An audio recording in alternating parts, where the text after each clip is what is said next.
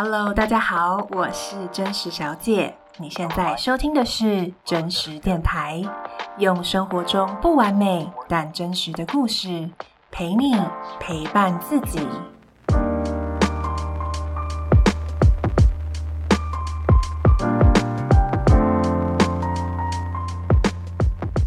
真实电台第四集：自由工作者的焦虑，分享离职后。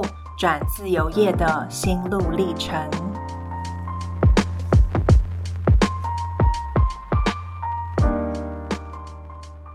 好啦，今天要来聊聊的是呃自由工作者。那我在去年年底的时候离职了，然后我给自己的目标是我希望从今年开始尝试来当一个自由工作者。也就是说，我想要能够自己接案，然后我可以呃更弹性的来安排我的工作时间跟地点，然后更自主的去选择我的工作。那当然，因为我之前没有这样的经验嘛，所以我其实也不太确定，哎，这个我到底可不可以成为一个 成功的自由工作者？但凡事都需要尝试嘛，更何况。嗯，就是你年纪越大，尝试的成本会越高，所以我希望在我呃三十岁以前，至少我现在还没有这么大的呃经济压力或者是社会责任，我可以就是更早去尝试。好，所以呢，我就在今年开始，我就成为了一个自由工作者。那这一集呢，就是想跟大家分享我当自由工作者。到底我的心路历程是什么？然后这中间其实经历了一些呃焦虑的时刻，那到底发生了什么事情？然后我后来又怎么样来调试我自己？好，那首先呢，成为一个自由工作者呢的初期，当然我马上就享受到了非常多的好处。那最主要的两大好处，第一个就是我完全立马马上感受到了自由。就是所谓自由是怎么样呢？就是你可以想睡到几点就几点啊，你想什么时候吃饭就吃饭啊，你想干嘛就干嘛啊，你想跟同学出去就出去啊，诶，同学出去不对，想跟朋友出去就出去啊，就是非常的自由自在。那像是呃，我因为就没有工作了嘛，说是自由工作者好，其实比较像是无业游民，毕竟也还没有开始有稳定的案源嘛，然后我也想要让自己先休息一下，所以呢。我其实是有很多的时间，那我就看了很多的书。现在我在一月我就看了五本书，那这跟我有就是一个全职工作的时候相比，其实是多非常多的。我以前大概就是有工作的时候，我一个月大概只能看。嗯，一本书了不起吧？我不知道大家，呃，你有工作的时候，你那个月会看几本书？但我其实是一个很喜欢看书的人，但是因为我的工作通常都工作量很大，然后身心压力都蛮大，所以我回到家其实是没有什么心力看书的，除非是工作需要的书，不然我真的很难就是有心力去看闲书。但我今年一月就看了五本我都很喜欢的书，它可能是一些知识性的书，但也有一些是我很喜欢的文学小说，所以就让我觉得很开心。好，然后再来第二个好处是我感受到非常大的自主性，就是我想要就是做什么决定，我想要做什么，我就可以去做。比如说呢，嗯。呃，比如说我跟我的朋友聊天，然后聊一聊就觉得，诶，我们好像可以来做什么，我们来办一个什么活动吧，然后就可以马上来想，来发想点子啊，然后开始规划。那或是我如果跟像是我跟另外一个自由工作者的朋友聊天，然后我们就是聊聊之后，觉得诶理念蛮像的，我们就想说，我们之后可以来合作，做一点什么有趣的事情，就马上可以开始来规划。那如果我这就这样的状况，如果是在我以前有全职工作的时候，根本就不肯发生，因为你的生活大概有百分之八十的时间都在工作，然后剩下二十的时间就是光休息啊、吃饭啊，就已经耗掉了，就是几乎所有的时间。但现在就是，哎，我发现我有好多有趣的点子，我都可以马上找朋友讨论，然后马上就可以想要来这么做，我就觉得嗯很开心，也就是我感受到了，哎，我的自主程度变得非常的高。好。那这是好处的部分。那同时呢，我也其实有观察到我生活的一些改变。好，那前情提要一下，呃，也不是前情提要一下，就是就是先先说一下，我其实是一个自主就自我察觉能力算蛮高的人，因为我从呃好几年前就一直在练习自我察觉，透过自我对话啊或者写作的方式去不断问自己说，诶，我发生什么事情了？那我现在这个行为到底背后到底就是我内心的焦虑是什么？我的挣扎是什么？好，所以我就我会蛮有意识的去察觉我自己的呃，就是当下状态。好，那我这一个月呢，就是在一月的时候，我就发现呢，就是我嗯、呃、很容易做梦。其实我不是一个容易做梦的人，但是就是一月我就发现我晚上很容易会嗯做一些很紧张、很焦虑的梦，然后会会让我觉得早上起来蛮累的。然后另外呢，是我发现我还会特别想要吃东西，就是我会发现我会吃到，嗯，吃了比我的身体还还的需要还要多的量，然后会更嘴馋。那因为我长时间都有一些自我察觉嘛，所以我大概可以知道，就是当我会蛮想吃东西，就是不太能够控制自己。的想吃东西的时候，就代表我的其实我的内心是焦虑的，所以我有感受到这件事情。可是我还不知道我为什么会焦虑，只是我感受到我好像就透过我观察我的饮食习惯，我发现我好像可能在焦虑些什么。这样，好。然后呢，呃，一个引爆点是在，就是我去听了一场演讲，就是我我有一次去听了一个。呃，就是一个蛮厉害的人，他他在在呃，这个人他在叫做什么？就是他拿到了很多嗯国际很知名的公司的的 offer，然后他也有很多就是在这些很厉害的公司，像 Google 啊，然后或是就是 Netflix 啊，就是不同的国际公司工作的经验。然后我当初呢，就是也是。看了他的这些工作的资历，觉得好像蛮厉害的，想去听听看他到底是一个什么样的人，所以听了这场演讲。然后我记得我听完演讲当天晚上呢，我就做了一个梦。那这个梦呢，我还记得蛮清楚的。我其实也不是一个 特别会记我自己的梦的人。我知道有些人会就是解析自己的梦，所以会特别就是练习把梦记起来，然后解析。不知道大家是不是这样？但我就不是一个这样的人，但是不知道为什么那天晚上的梦就特别清楚。总之，那个梦的内容呢，就是我梦见呢，就是有一个人，然后他也是跟我去听演讲的那个人一样，就是有非常多就是很厉害的国际大公司的工作的经验的人，这样。然后呢，就是他就被邀请到非常多的呃场合去演讲，去分享他的经验。然后我去听，我就觉得，哎，他，我就觉得他的分享的内容明明就还好，就是讲的东西，我觉得，嗯，那也不过是这样而已嘛，这样。然后，但是就是有非常多的人慕名而来去听，然后有很多的人就是再邀请他去演讲。然后我就有感，我就记得我在梦中就感觉到很生气。那，但这个气呢，好像不是在气那个人，而是好像在气我自己。对，所以这就是我的那个梦。那这个梦呢，其实它有点像是一个，就是我刚刚讲的一个引爆点，就是我好像就是这一个多月，一月多这这段时间，我的那个焦虑，然后到到梦中的那个生气，就是就是突然间就爆发了，然后就让我就是逼自己去想说，我到底怎么了？我在焦虑什么？然后明明我就现在就很自由啊，很自主啊，我为什么会焦虑呢？那我到底在生气什么？我在气自己什么？就强迫我去开始思考这件事。好，那我就先回想一下，就是其实，嗯，大学毕业之后，因为我其实很希望我的工作是有意义的。然后有价值的，我在工作是开心的，我在做我自己喜欢做的事，而不是只是为了金钱工作。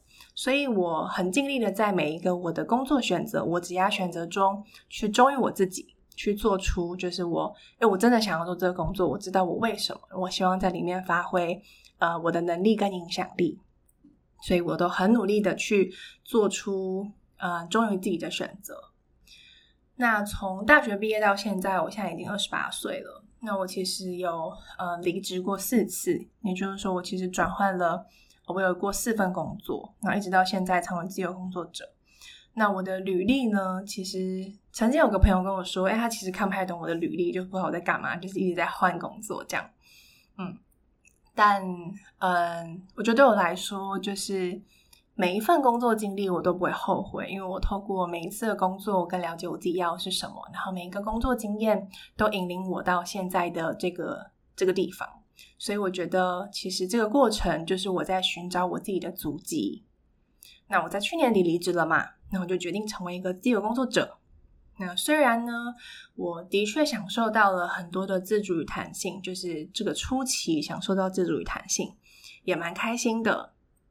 但，嗯，实际上呢，就是我的这个自主弹性，我的自由，其实也带来了很多的风险跟不确定，对吧？就像是我的工作机会其实是，嗯，不确定的。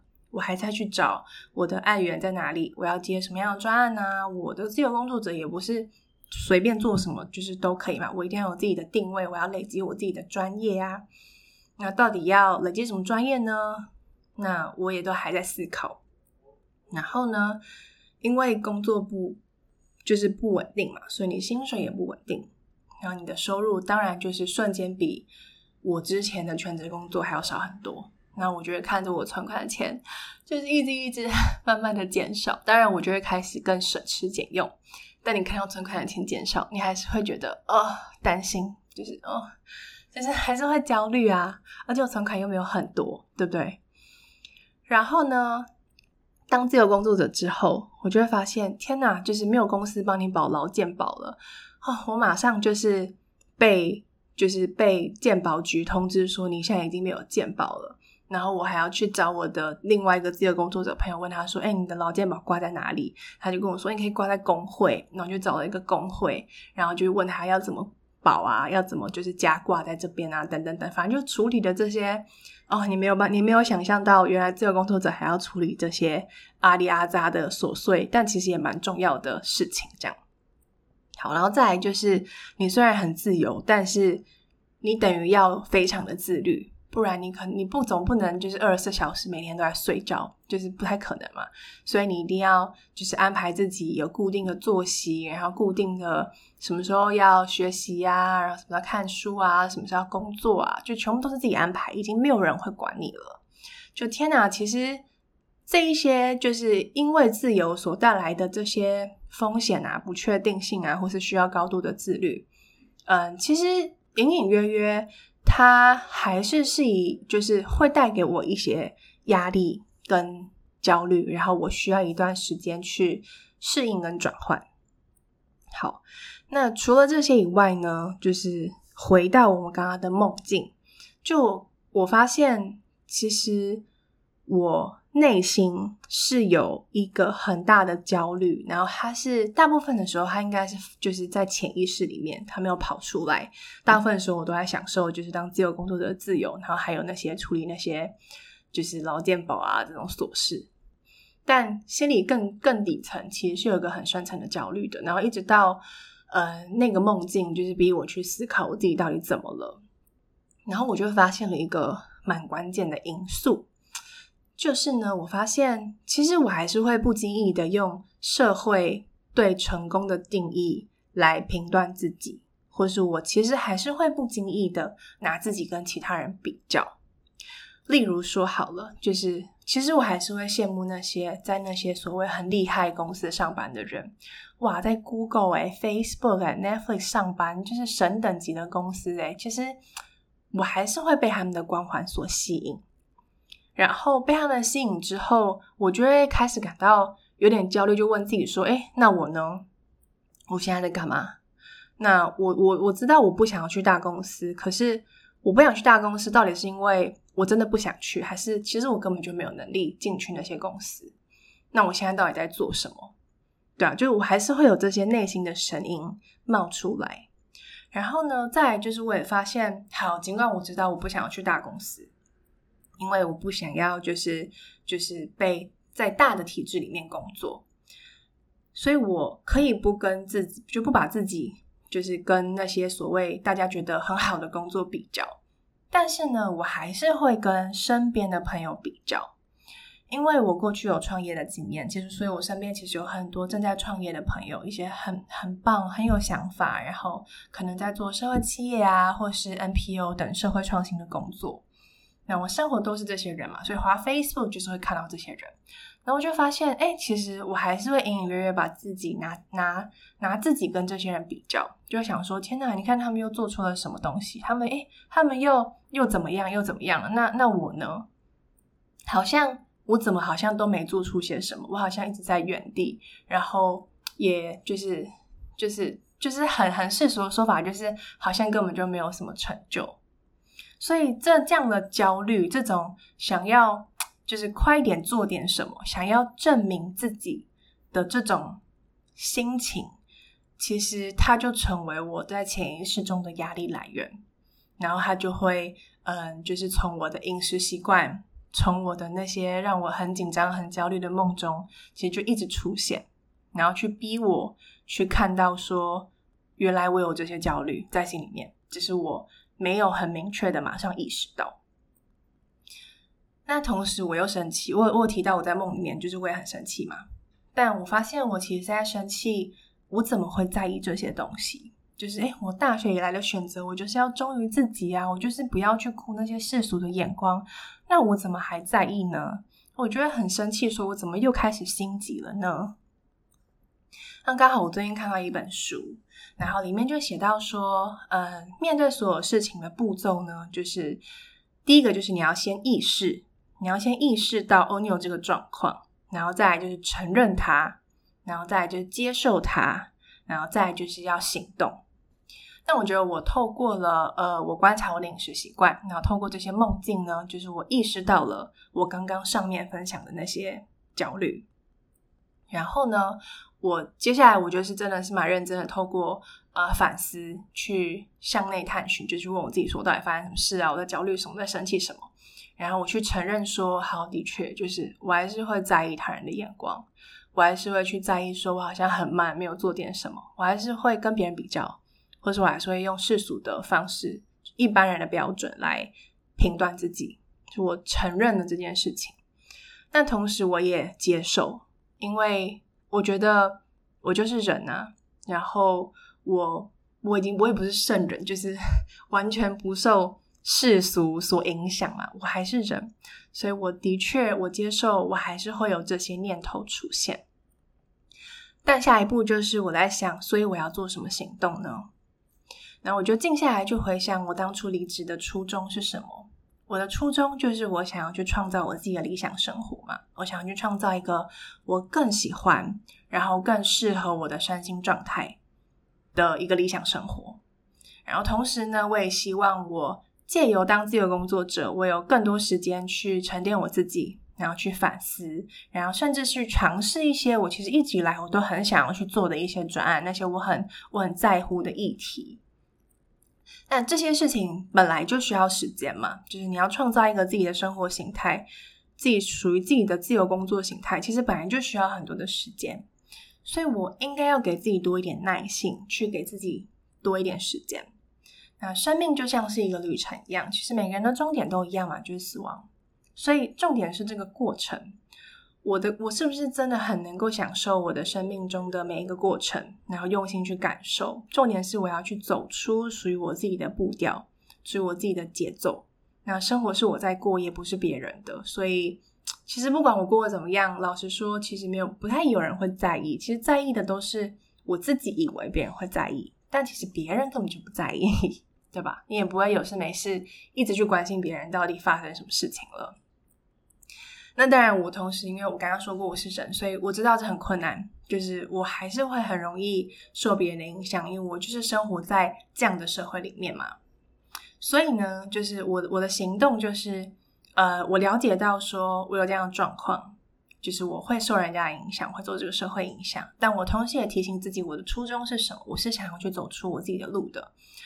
所以，嗯，我就让自己能够。呃练习去不断的去更加认识自己，然后知道我自己是谁，我想要去哪里，然后去走出属于我自己的步调，用更亲民的方式来看待，就是身边来来往往、纷纷扰扰的世界。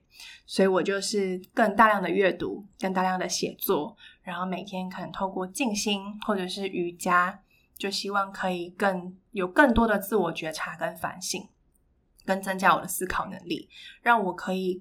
比较不会受外界的声音影响，然后更明智的去做出属于我自己的选择。所以这个是，嗯，现在其实我当然偶尔还是会焦虑啊，比如说听到诶别人又做了什么事情，但是因为我已经去意识到这个焦虑是存在的，所以当我的焦虑又发生的时候，我更知道怎么面对它，然后我也会更清楚的去提醒自己说，诶我现在在哪里？然后我要往哪里去？那我想要的步调是怎么样？嗯，没错。那最后就是想要送给大家一句话，就是嗯，这是来自齐克果的话。齐克果说：“冒险会引发焦虑，但不冒险会失去自己。”那我觉得，嗯，生活中其实很多时候，当你要做出忠于自己的选择的时候，很多时候都是冒险，因为你要跟别人不一样。那当然，冒险你就会觉得非常的焦虑。但你到底是要选择焦虑，还是要选择失去自己呢？我觉得我是选择焦虑，但我也学习如何去跟我的焦虑共处。好，那现在是二月底，快要三月了，我还在探索我自己的自由工作者的步调，然后去来想说，我到底，嗯，我的工作要占多少比例啊？那我的生活要怎么调配？就我都还在过程中。那就是透想透过我的这很真实的焦虑的这个过程呢，让大家知道说，其实每一种工作选择都是有代价的。就是一个全职工作，它可以很稳定，但它可能少了点自由。那成为自由工作者可以很自由，但是它其实也会有很多的焦虑、很多的不确定性需要承担。那就是看你要的是什么，然后你要是什么选择。好，所以今天的分享就到这里。那最后呢，想要请大家思考的事情是，嗯，你是不是生活中最近你有察觉到你自己的焦虑呢？你是透过你生活中的呃哪些事件发现你的焦虑？是生活的饮食习惯呢？还是你的睡眠呢？还是你发现你的专注力越来越不集中了？等等。那你是不是有静下来去思考，说你到底在焦虑什么？你有没有真的认真的去面对你的焦虑，去意识它、接受它，然后承认它，然后最后，嗯，你要如何对自己负起责任，去做出嗯回应你的焦虑的选择呢？你要采取什么样的行动呢？如果你愿意的话，可以把你的这些反思，呃，寄信给我，跟我分享。那合适的话，我会把你的故事分享在我的部落格，或是在真实电台上跟更多人分享。好，那今天的分享就到这里，感谢你收听真实电台，我们下一期见喽。